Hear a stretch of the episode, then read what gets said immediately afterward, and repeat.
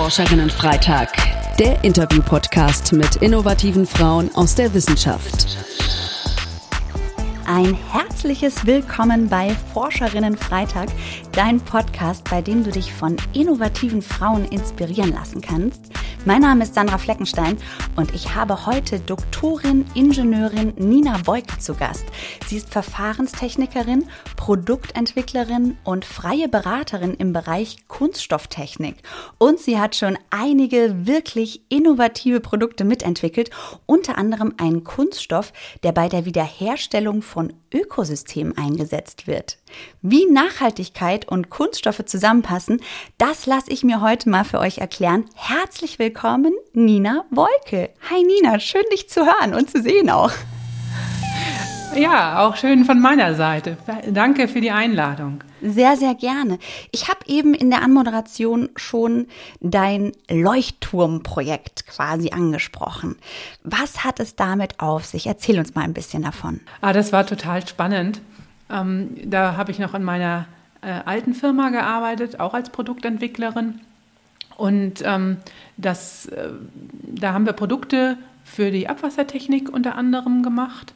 Und da sind wir von einem niederländischen Unternehmen angesprochen worden, dass sie im Bereich äh, Restauration von ähm, Umweltthemen unterwegs sind und dass sie gerne mit uns zusammen ein neues Produkt machen wollen, ähm, das äh, darum geht, dass man in Bereichen, wo der Mensch in die Natur eingegriffen hat, äh, den, die, den Bereich wieder ja, renaturiert. Beispielsweise, ähm, das war sozusagen der erste Bereich, äh, ging es darum, dass Muscheln wieder auf, als Muschelbänke angesiedelt werden sollten.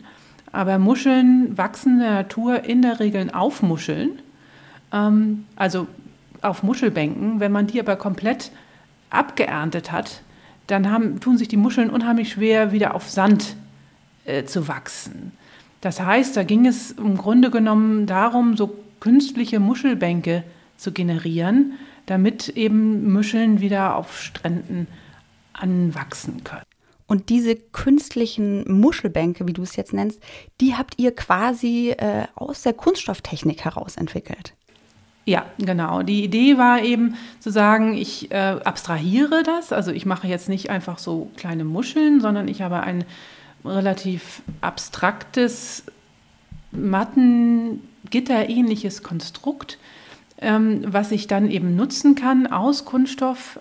Aber, und das ist das Besondere, ich nehme keinen konventionellen äh, Kunststoff, sondern ich nehme einen biobasierten und bioabbaubaren Kunststoff, sodass, wenn erstmal Muscheln sich angesiedelt haben und Muscheln wieder auf Muscheln wachsen können, äh, dass dann äh, der Kunststoff sich zersetzt und äh, dann nach einigen Jahren quasi nur noch Muscheln da sind und dann der natürliche ähm, Zustand, der bevor der Mensch eingegriffen hatte, wiederhergestellt werden konnte.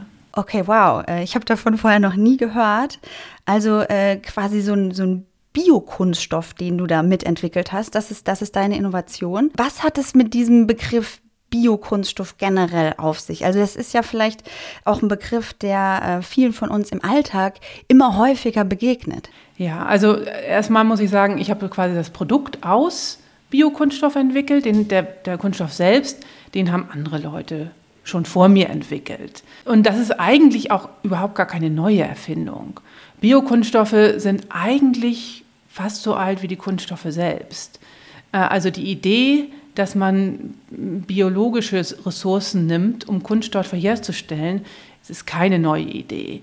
Ähm, man hat jetzt nur die quasi wieder ein bisschen an die Oberfläche geholt, äh, weil es eben aus fossilen Rohstoffen, das ist ja quasi das, der Standard heutzutage, natürlich mit bestimmten Problemen behaftet ist.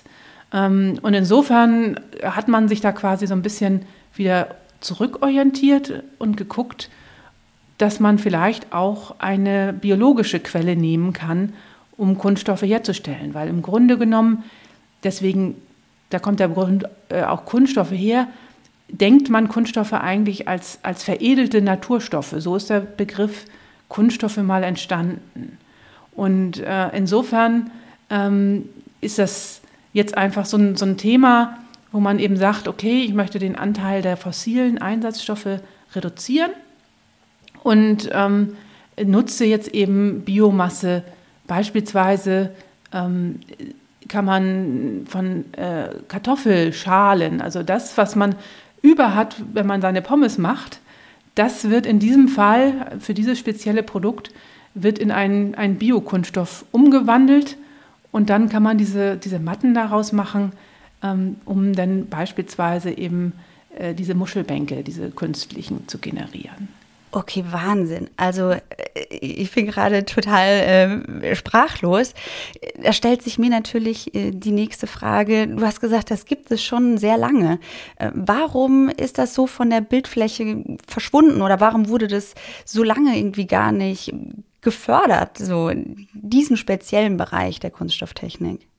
Ja, das, ist, das sind kommerzielle äh, Belange. Also die, der, die Kunststoffe, die man aus fossilen Werkstoffen herstellt, sind einfach deutlich günstiger äh, als, das, äh, als die Kunststoffe, die man aus biologischen ähm, Systemen herstellt. Und wenn man für ein Produkt das Doppelte oder Dreifache bezahlen muss, dann muss man halt das überlegen. Und solange das Bewusstsein der Leute für solche nachhaltigen Produkte nicht da ist, ist es dann schwierig äh, für die entsprechenden Unternehmen dann entsprechend alternative Kunststoffe eben einzusetzen. Und spürst du da mittlerweile so eine Veränderung, also dass da jetzt was passiert?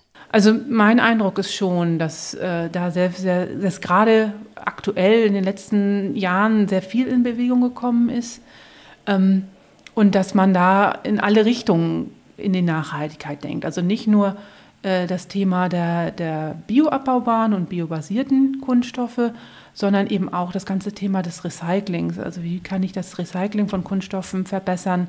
Da ist sehr viel in Bewegung und das finde ich auch gut und richtig, dass man da äh, in alle Richtungen denkt. Und ähm, man braucht, glaube ich, auch mehr als eine spezifische Lösung, um Kunststoffthemen zu verändern und zu verbessern. Also kann ich quasi als Message heute für mich mitnehmen, ähm, Kunststoffe sind per se gar nicht böse, so in Anführungsstrichen. Definitiv. Also äh, im Gegenteil. Also man muss ja sagen, ähm, wir können uns unser Leben ohne Kunststoffe ja nicht mehr vorstellen. Also der Laptop, vor dem wir sitzen, besteht zu großen Teilen aus Kunststoff. Wenn wir den jetzt durch Metall beispielsweise ersetzen würden. Also es gibt ja auch äh, Computer, die irgendwie mit einem Aluminiumgehäuse sind, ähm, dann äh, würden wir erstens ein Vielfaches dafür ausgeben und auch umwelttechnisch wäre das nicht zwangsläufig die bessere Lösung, weil eben zur Aluminiumherstellung auch sehr viel Energie benötigt wird. Das heißt, in vielen Bereichen ähm, hat Kunststoff das energieeffizienter, die Produkte energieeffizienter gemacht und auch äh, erschwinglich für jedermann. Also wenn man überlegt, ähm, verschiedene Produkte, die früher nur für ja, die High Society, die, die oberen 1% waren, sind jetzt quasi Massenprodukte geworden und da hat der Kunststoff äh, sein, sein positives äh, Aspekt auch, auch einbringen können. Ähm, und insofern nein, also Kunststoffe sind nicht an sich böse. Die, die, trotzdem gibt es genügend Probleme, die mit dem Kunststoff einhergehen, die auch noch längst nicht alle gelöst sind. Die wir alle ja ähm, wahrscheinlich kennen, ne? Stichwort genau. Mikroplastik, äh, sehr, sehr langsame Zersetzung und so weiter. Ja, genau. Und äh, da muss man natürlich sich mit auseinandersetzen. Also das äh, ist jetzt auch, und, und ich glaube, das hat man tatsächlich so ein bisschen verschlafen ähm, eine Zeit lang. Und das ist jetzt das, äh, wo auch äh, zu Recht das kritisiert wird, ähm, dass man da vielleicht zu wenig getan hat, sich mit den Problemen auseinanderzusetzen. Was ist denn dein Wunsch für die Zukunft, bezogen jetzt auf die Kunststofftechnik oder speziell jetzt vielleicht auch auf diese Biokunststofftechnik? Ja, also ähm, was ich gerade so ein bisschen angedeutet habe, ich wünsche mir, dass da eine sehr ähm, einerseits schon eine kontroverse Auseinandersetzung weiterhin stattfindet, aber auch, äh, dass man ähm, versteht, dass es ein unheimlich komplexes Thema ist, ähm, dass es wahrscheinlich nicht einfach one fits all Lösung geben wird, sondern dass man immer genau, sehr genau hingucken muss, äh, welches Material, welche Materialzusammensetzung, äh, welche Lösung ist die beste. Also wenn ich jetzt auf den Laptop zurückkomme, brauche ich da unbedingt einen bioabbaubaren Kunststoff für ein Produkt, was im Idealfall nicht weggeschmissen wird, sondern möglicherweise repariert wird. Also äh, diese Idee des Modi Mo, äh, Mo, ähm, äh, dass man eben einzelne Komponenten aus so einem Computer äh, austauscht, statt den ganzen Computer wegzuschmeißen. Ähm, das heißt, dann brauche ich auch das Gehäuse nicht mit wegschmeißen. Und dann kann ich sogar vielleicht sagen, ich nehme sogar noch einen hochwertigeren Kunststoff, damit eben auch das Gehäuse 10, 20 Jahre hält, ähm, weil ich eben den Computer als Ganzes nicht entsorge, sondern ich dafür sorge, dass der eine möglichst lange Lebensdauer hat. Also, dass, dass solche Konzepte eben kompletter gedacht werden, als immer nur äh, den, den einzelnen Werkstoff. Eine differenzierte Auseinandersetzung, wie du es eben mhm. schon genannt hast. Ne? Okay, vielen Dank für deinen Einblick äh, in deinen äh, wahnsinnig spannenden Bereich. Äh, ich würde jetzt gerne mal so ein bisschen auf deine, auf deine Biografie zu sprechen kommen. Gerne. Ähm, du hast ja bisher in deiner Karriere ja ganz verschiedene berufliche Stationen durchlaufen. Also du hast Studium absolviert, eine Promotion, eine Tätigkeit im Unternehmen inklusive auch einer, einer Führungsposition und heute bist du freie Lehrbeauftragte und freiberufliche Ingenieurin und Beraterin. Wie hat sich der Weg für dich ergeben? Ah, eigentlich immer ja so ein bisschen äh, von Schritt zu Schritt. Also, dass ich Ingenieurin werden wollte, das äh, war schon relativ früh für mich klar. Also ich war immer technisch interessiert und meine Eltern haben das auch immer super unterstützt und gefördert. Und ähm, das war für mich mit 15 oder 16 schon klar, dass ich Verfahrenstechnik studieren will. Also das, den, den Schritt hatte ich äh, sehr klar für mich. Dann muss ich sagen, äh, ist es mehr so immer ein bisschen der Nase nach gewesen, was dann in dem Moment für mich sich richtig und gut angefühlt hat. Also du hattest nicht von Anfang an so das, äh, das große Ziel äh, der Selbstständigkeit vor dir, sondern du hast dich so ein bisschen, ähm, ja, intuitiv leiten lassen, wenn ich das jetzt so richtig raushöre. Du hast eben gerade gesagt, deine Eltern haben dich äh, glücklicherweise äh, von Anfang an unterstützt und dein, dein Wunsch, äh, Ingenieurin zu werden, war sehr früh da. Ja. Wie hat so damals dein, dein Umfeld sonst darauf reagiert? Weil es ja doch äh, natürlich erstmal ein ungewöhnlicher Berufswunsch ist, ne, für eine junge Frau. Leider ja. immer noch, aber äh, ja, da arbeiten wir noch. dran. Also äh, gemischt das, also wie gesagt, der, aber der engste äh, Kreis war sehr, sehr positiv ist und hat mich da, wie gesagt, auch, auch voll unterstützt. Und für die war das auch klar, weil sie mich halt auch erlebt haben äh, als jemand, der eben technisch unheimlich interessiert und, und, und wissbegierig war. Und, äh, aber klar gab es genügend Leute, die dann gesagt haben, ich, ich weiß, also es ist im englischen Sprachraum gewesen, da, da sagte eine, that's different. Und du, ich hatte dann auch schon rausgehört, dass different in dem Moment nicht positiv belegt war, so, sondern so dieses, okay, ich weiß jetzt nicht, was ich sagen soll, also sage ich jetzt einfach mal different. Okay, und was hat das, was hat das mit dir damals gemacht? Oh, das ist, das ist schwierig. Also natürlich muss man immer gucken, ähm, man möchte ja natürlich als junger Mensch immer irgendwie dazugehören.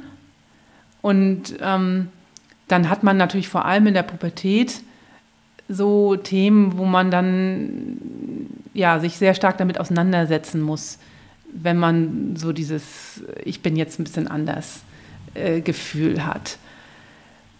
Aber äh, es hat sich halt richtig angefühlt. Und mit, dem, mit der Unterstützung im, im direkten Bereich war das, war das dann auch möglich. Und ich muss gestehen, als ich dann an der Uni angefangen habe, da waren auch relativ wenige Frauen, aber es gab eben auch andere Frauen. Und da habe ich gemerkt, dass, dass es auch die gleiche Wellenlänge dann in dem Moment ist. Also das war tatsächlich ein unheimlich tolles Gefühl, dann mit anderen Frauen zusammen zu sein, ähm, die auf derselben Wellenlänge unterwegs sind. Und da wusste ich auch, ja, das, das, das war die richtige Entscheidung, das zu tun. So, jetzt bist du mittlerweile Freiberuflerin. Äh, hast überall mal reingeschnuppert und dich ausprobiert und jetzt bist du quasi in der Selbstständigkeit angekommen. Welche Herausforderungen hast du so in deinem Freiberuflerinnenalltag? Ja, ich habe jetzt äh, war ein bisschen mutig und habe natürlich in der Corona-Zeit mit der Freiberuflichen äh, Tätigkeit angefangen und hatte letztes Jahr ein bisschen blauäugig gedacht, dass spätestens im März das Corona-Thema dann wieder durch ist. Ähm, das hat sich ja so nicht bewahrheitet. Ähm, und das hat natürlich schon den Einstieg etwas verändert.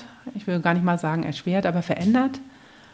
Ähm, Inwiefern? Sodass, ja, natürlich Akquise-Tätigkeiten müssen dann natürlich schon anders durchgeführt werden. Also ich hatte halt, wie gesagt, in meinem Kopf, ab März ist das alles wieder in Ordnung und dann mache ich eine, eine Deutschlandreise und besuche ganz viele Firmen und versuche irgendwie eben neue Kunden zu akquirieren. Also eine richtige Akquise-Tour hattest du vor. Genau, und das hat dann eben nicht stattgefunden. Und stattdessen habe ich dann eben viel über, äh, über ja, wie wir jetzt auch, Zoom und, und Teams und so weiter gemacht, ähm, wo man sich eben erstmal so ein bisschen reinfinden musste. Ähm, aber das äh, war auch spannend und äh, ich bin auch an dieser Stelle total fasziniert, wie, wie stark äh, sich Themen auch verändern können, wenn der Druck da ist, auch wirklich Veränderungen zuzulassen. Äh, das ist so für mich eine der, der ganz großen äh, positiven Themen, die, die die Pandemie gebracht hat, dass, dass einfach da gezeigt werden konnte, wenn man Dinge nur will, dann kann man das auch. Und insofern, ähm, das ist sicherlich eine Veränderung, die, die da war und die ähm, besondere Herausforderungen äh, gebracht hat, die aber, gesagt, auch, auch, die ich auch sehr spannend, als sehr spannend empfunden habe. Okay, und gib uns mal so einen kleinen Einblick in deinen Berufsalltag. Wie sieht der so aus? Also wahrscheinlich ist jeder Tag äh, ein bisschen anders. Ne? Ist ja bei, bei Freiberuflerinnen oft so. Ähm, wie startest du deinen Tag? Wie sieht so ein typischer Tag bei der Nina aus? Also, was ich jetzt eben schon festgestellt habe und was auch eine gewisse äh, ist eben die Selbstorganisation. Also man muss eben den, seinen Tag morgens ohne den Druck, dass man weiß, dass man jetzt irgendwie um 8 Uhr bei irgendwem sein muss, äh, anfangen. Das heißt tatsächlich, ich schaue weiterhin, dass ich morgens sogar relativ früh ähm, dann erstmal den Tag starte, E-Mails checke, LinkedIn, äh, LinkedIn checke, weil das ist eben auch so ein Bereich, wo ich sehr stark äh, auch Selbstmarketing äh, mache. Äh, dann gucke ich eben, was dafür für Aufgaben anstehen für den Tag. Und das äh, können eben Sachen sein, dass ich eben für einen Kunden einen Bericht fertig machen muss. Der will eben ein, ein Produkt optimieren und dann planen wir zusammen beispielsweise Versuche oder ich äh, frage bei Laboren an, die entsprechende Tests gemacht haben, wo Tests gemacht werden müssen. Oder ich eben bin auch als Dozentin unterwegs an der Wilhelm Büchner Hochschule und äh, da habe ich jetzt ein neues äh, Studienheft für die Verfahrenstechnik erstellt. Also das kann tatsächlich sehr unterschiedlich sein. Oder ich fahre tatsächlich auf eine Messe oder besuche einen Kunden. Also das ergibt sich dann tatsächlich äh, von Tag zu Tag unterschiedlich. Und das ist auch gerade das, was ich jetzt an meiner äh, Arbeit wieder super spannend finde, dass sie so vielseitig ist und dass ich ganz neue Aspekte auch, auch bearbeite gegenüber dem, was ich vorher in der Angestelltenverhältnis gemacht habe. Vor allen Dingen sind mir jetzt zwei Begriffe äh, hängen geblieben und das war der Begriff Selbstorganisation und Selbstmarketing, die mhm. ja wirklich in der Selbstständigkeit total wichtig sind, um einfach sichtbar zu werden ne, für potenzielle KundInnen. Ähm, Nina, ich habe auf deiner Homepage mal ein bisschen gestöbert und Ja. ich habe da ein Zitat gefunden. Das möchte ich jetzt gerne hier mal ganz kurz äh, vortragen. Nur wenn man zulässt, Dinge völlig frei zu denken, wird man echte Innovationen erreichen. Meine Stärke sind kreative neue Ansätze, die vom Problem und nicht von der Lösung her gedacht sind. Das Zitat stammt von dir, von deiner Ja. Webseite. Und was mich jetzt natürlich interessiert, hast du bestimmte Techniken entwickelt, um diese kreativen neuen Ansätze zu entwickeln? Also ich denke, dass dieser zweite Teil des, des Satzes äh, der, der Schlüssel so ein bisschen ist. Also ich, man muss, glaube ich, immer sich sehr stark auch ins Problem eindenken. Also was, was will der Kunde oder was, was hat das Produkt äh, an Vor- und an Nachteilen?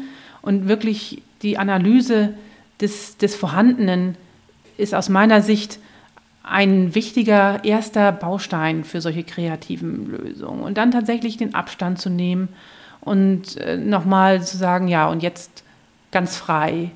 Ähm, so die, äh, die, äh, das Beispiel, des, der, die äh, Kontaktlinsen wurden entwickelt, indem man sich gefragt hat, wie sieht eigentlich eine Brille ohne Brille aus?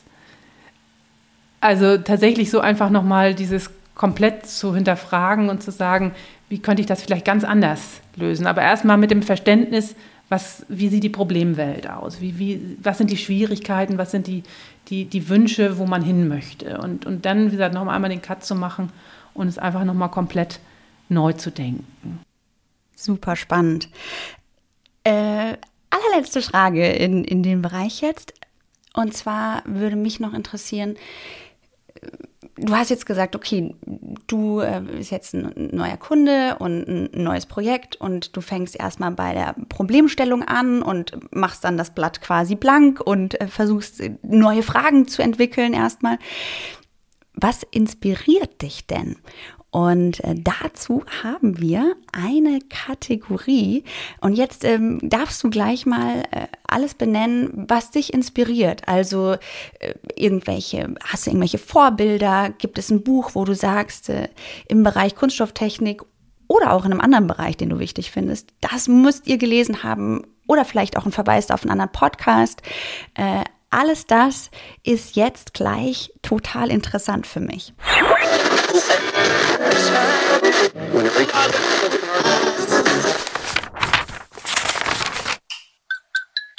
Da geht mir ein Licht auf. Also für mich ist tatsächlich die Natur ein total wichtiges Element äh, der Inspiration.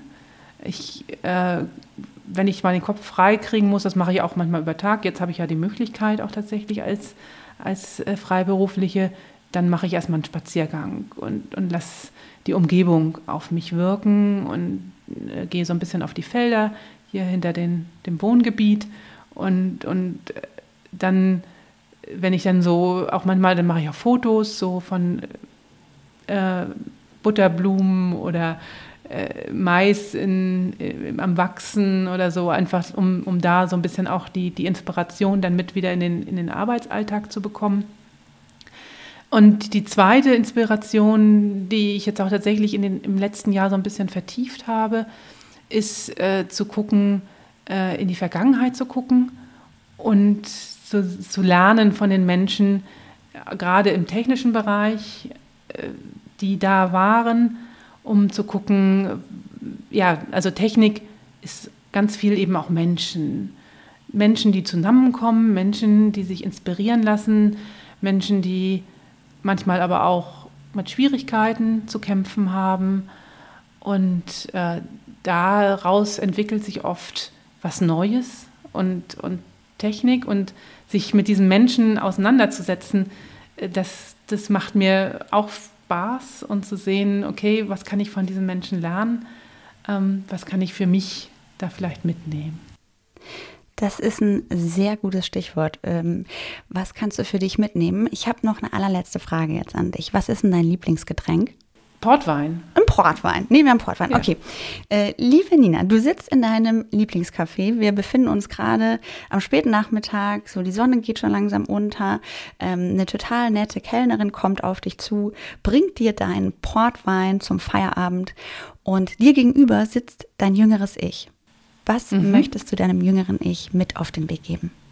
Ja, lass dich nicht von deinem Intuition abbringen. Wenn das sich richtig anfühlt, was zu machen, dann mach das genauso wie, und lass dich davon niemanden beirren.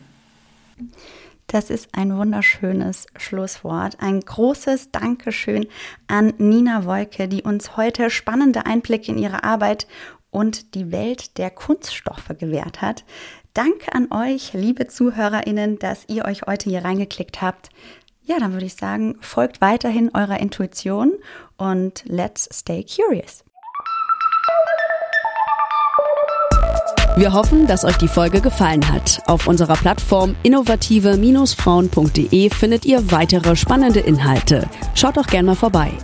Habt ihr Fragen oder Wünsche? Dann schreibt uns an podcast.innovative-frauen.de. Ihr findet uns auch bei Instagram, Twitter, YouTube und LinkedIn.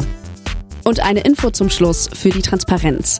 Die Plattform Hashtag Innovative Frauen wird aus Mitteln des Bundesministeriums für Bildung und Forschung im Rahmen der Förderrichtlinie Frauen in Wissenschaft, Forschung und Innovation, Leistungen und Potenziale sichtbar machen, Sichtbarkeit strukturell verankern unter dem Förderkennzeichen 01 FP 21070 gefördert. Die Verantwortung für den Inhalt liegt beim Kompetenzzentrum Technik Diversity Chancengleichheit e.V.